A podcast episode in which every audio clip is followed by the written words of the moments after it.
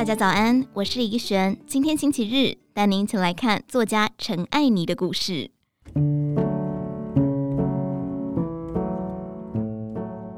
四十多岁时，陈爱妮红遍半边天，事业横跨商场、出版和电视。Seven Eleven 把爱找回来公益专案是她的代表作。然而先生出事，让她上头版，才女作家事业全毁。现在只要有人问当年，陈爱妮就回答。那是我人生第一次断崖式崩盘。那时新闻和谈话性节目整天追杀他，他坚持书照写，日子照过，不看不谈，往前走。经纪人担心他忧郁自杀，但他没有。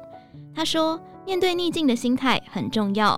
我知道自己受害，但不想被受害心理彻底打趴。全世界都可能误解我，我知道我自己是谁就好了。”夫妻命运共同体，她没想过离婚。隔年，先生心脏病发去世。陈爱妮表示，先生在婚姻里一百分，他事业上做错，但不是故意要害我。中年丧偶，媒体过气没打倒他，转战电视购物卖保健品，分享更年期养生之道，一个月业绩数百万。六十岁后转战上海，希望透过演讲让中国父母不再打骂小孩。虽然上海事业发展缓慢，但单身生活倒是愉快。旅游说走就走，他透露追他的人很多，每到不同城市交流，就有男人想扑上来。不过我不需要男伴。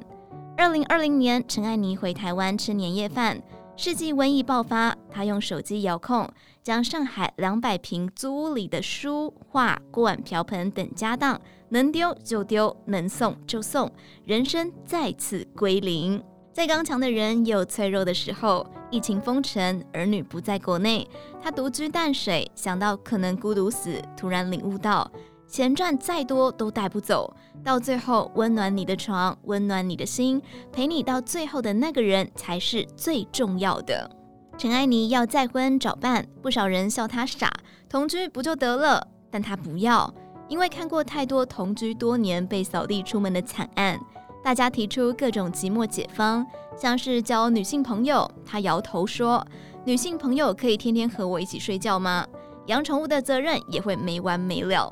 中年再婚的困难，他自认比谁都清楚。第一次婚姻都是懵懵懂懂，现在身心成熟，找的对象才是自己要的。如果担心生活习惯不合，那就想办法把房间弄大。他祈祷找到一个真心喜欢的人再婚。”相亲三十多次，终于遇到离婚两次的退休机长，结婚大肆庆祝。他说：“女人再老都是小女孩，都要谈恋爱。机长求婚、送花、钻戒、环岛蜜月旅行，一个流程都没少。为什么机长让他心动？很简单的问题，却让犀利的他欲言又止，语带娇羞。原来他喜欢机长低沉好听的声音，机长的外表能让他产生费洛蒙。”在淡水画室里，陈爱妮与机长共同生活，尽情画画、做菜，享受夕阳无限好的幸福。人的一生都需要感情，说不需要，那是不得已的生存之道。如果儿女不能给你，那就另外寻找情感奔放之处，投放到志业也可以。情归何处，是熟龄的必修课之一。